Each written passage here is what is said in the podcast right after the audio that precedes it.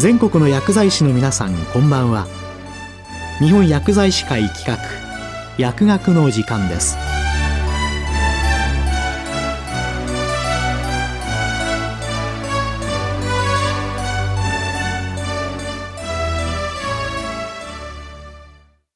今日は最近の副作用情報から医薬品、医療機器等安全性情報405号、406号について、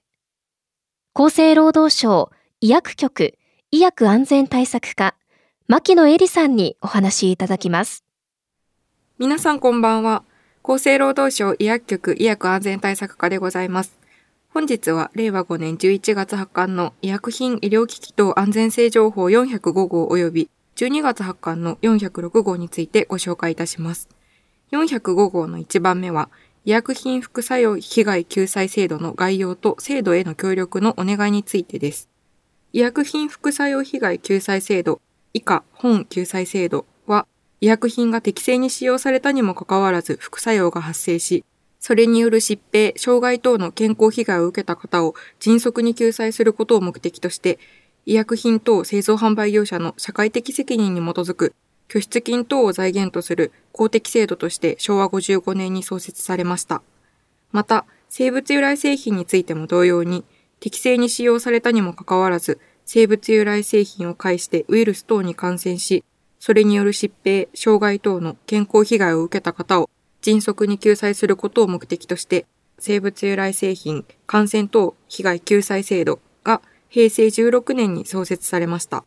さらに平成26年より再生医療等製品の副作用及び再生医療等製品を介した感染等についてもこれらの救済制度の対象となっています。なお、定期の予防接種や特例臨時接種として実施されている新型コロナワクチンの接種といった予防接種法に基づく予防接種による健康被害については、本救済制度の対象ではなく、同法に基づく予防接種健康被害救済制度の対象となります。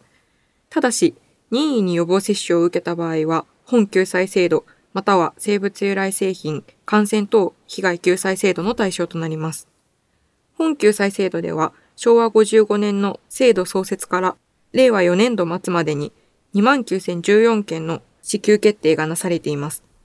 平成30年度から令和4年度までの不支給件数1206件のうち、その16%は医薬品の使用目的または使用方法が適正とは認められないために不支給となっています。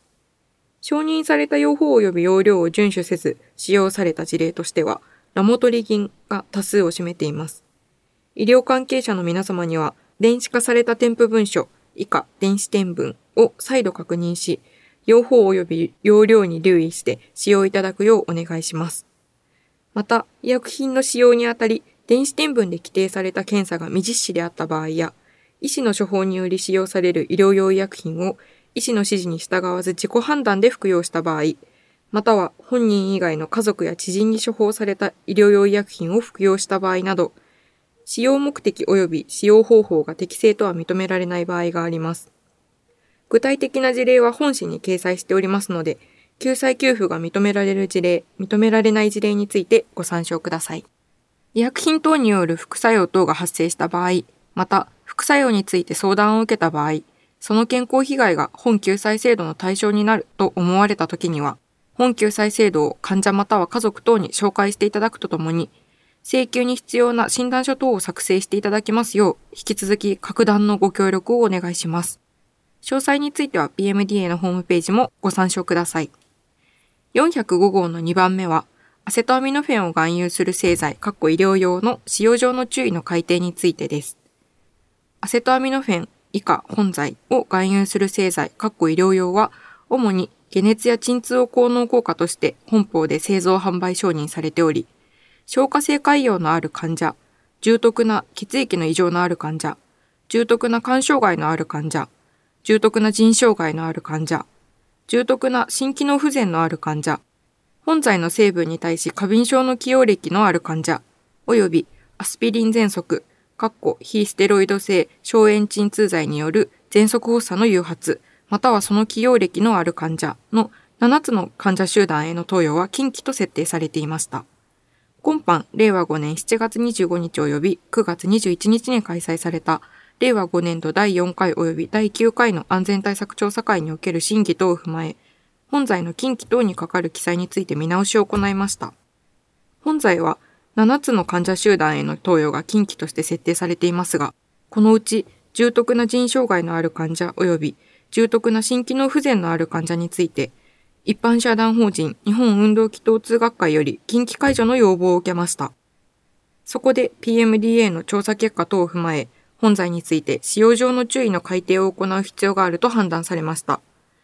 時間の都合により、すべての改定内容は割愛し、その一部を紹介します。重篤な心機能不全のある患者、消化性潰瘍のある患者、重篤な血液の異常のある患者の3つの集団について、近畿の項から削除するとともに、特定の背景を有する患者に関する注意、括弧新規採用量の場合、旧規採用量では慎重投与の項において注意喚起を行うこと。重篤な腎障害のある患者について、近畿の項から削除し、特定の背景を有する患者に関する注意の項において、本罪の投与量及び投与間隔の調節を考慮する旨を含めた注意喚起を行うことなど。なお、一般用医薬品は、添付文書等の情報をもとに自己判断で購入される場合がある等の状況も踏まえ、情報提供はより慎重に行う必要があるため、現行の添付文書の記載は変更しないこととされました。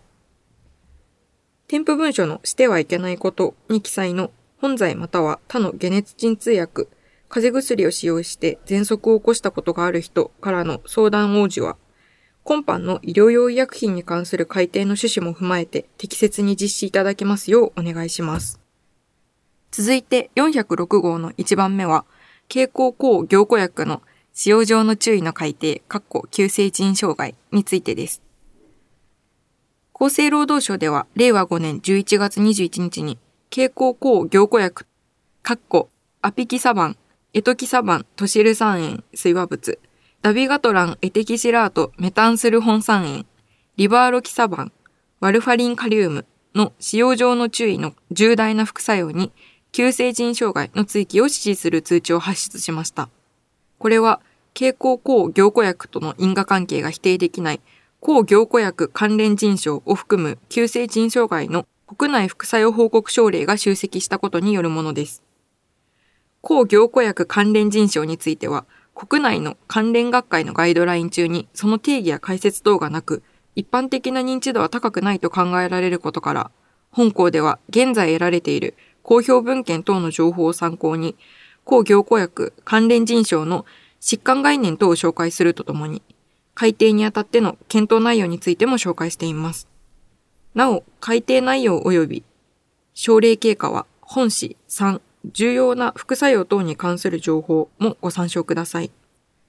抗凝固薬関連腎症は、経口抗凝固薬の投与を受けた患者で認められる過剰な抗凝固作用による急性腎障害の一つとされています。2009年にワルファリン投与中の急性腎障害として文献報告がなされ、当初はワルファリン関連腎症として呼ばれていました。その後、他の経口抗凝固薬でも同じ特徴、かっこ血尿、腎政権では尿細管内に多量の赤血球円柱等を有する急性腎障害が報告されたことから、近年では抗凝固薬関連腎症と総称されています。抗凝固薬関連腎症の発生基準は解明されておらず、確立した診断基準や治療法はありません。医療関係者の皆様においては、経口抗凝固薬投与に関連する急性腎障害の発言に十分にご注意いただくとともに、経口抗凝固薬内服中に急性腎障害を認めた場合には、抗凝固薬関連腎症の可能性も念頭に置き、適切にご対応いただきますようお願いいたします。406号の2番目は、GLP-1 受容体作動薬及び GIP-GLP-1 受容体作動薬の適正使用についてです。昨今、2型糖尿病治療薬として製造販売承認されている GLP-1 受容体作動薬及び GIP、GLP-1 受容体作動薬以下単に GLP-1 受容体作動薬というについて一部の医療機関において2型糖尿病の治療目的以外の美容や送信を目的に使用されている実態があることが指摘されています。適用外で使用された場合の安全性及び有効性は確認されておらず、思わぬ副作用による健康被害につながる恐れがあるなど十分な注意が必要です。また、GLP-1 受容体作動薬について、供給を上回る需要が増加している影響により、一部の製剤において限定出荷が生じており、本来の2型糖尿病の治療目的での供給に支障が生ずる懸念があるとの指摘もなされています。そのため本校では関連情報をまとめています。GLP-1 受容体作動薬を使用した際は、重大な副作用として低血糖症状や急性膵炎が起こり得ること、また比較的頻度の高い副作用としておしん、嘔吐や消化器症状が認められていることを電子天文で注意喚起しており、適用外で使用された場合であっても、こうした副作用が生じる恐れがあります。この適用外使用については、一般社団法人日本糖尿病学会や関連製薬企業から適正使用に関する文書が出されており、PMDA のホームページにも掲載して適正使用を促しているところです。また、2023年11月25日付で一般社団法人日本肥満学会から肥満症治療薬の安全適正使用に関するステートメントが公開され、同様に PMDA のホームページに掲載しています。現在製造販売されている GLP-1 受容体作動薬の美容、送信、ダイエット等の適用外使用については、有効性及び安全性が確認されたものではありません。電子天文に基づく適切な使用がなされない場合には、思わぬ健康被害につながる可能性も否定できません。また、現在、在庫逼迫により、治療を必要とする糖尿病患者に必要な医薬品が行き渡らないことも懸念されます。医療従事者の皆様におかれましては、くれぐれも医薬品の適正使用にご協力くださいますようお願いいたします。各号の3番目以降には、重要な副作用等に関する情報、使用上の注意の改定について、市販直後調査の対象品目一覧を掲載しています。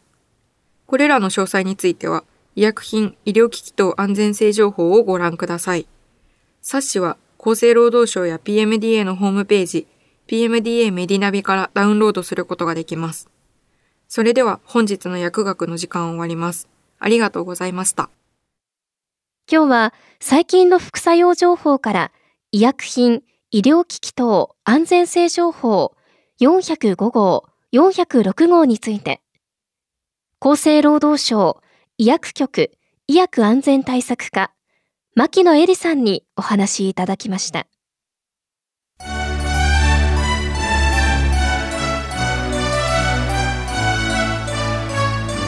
日本薬剤師会企画薬学の時間を終わります。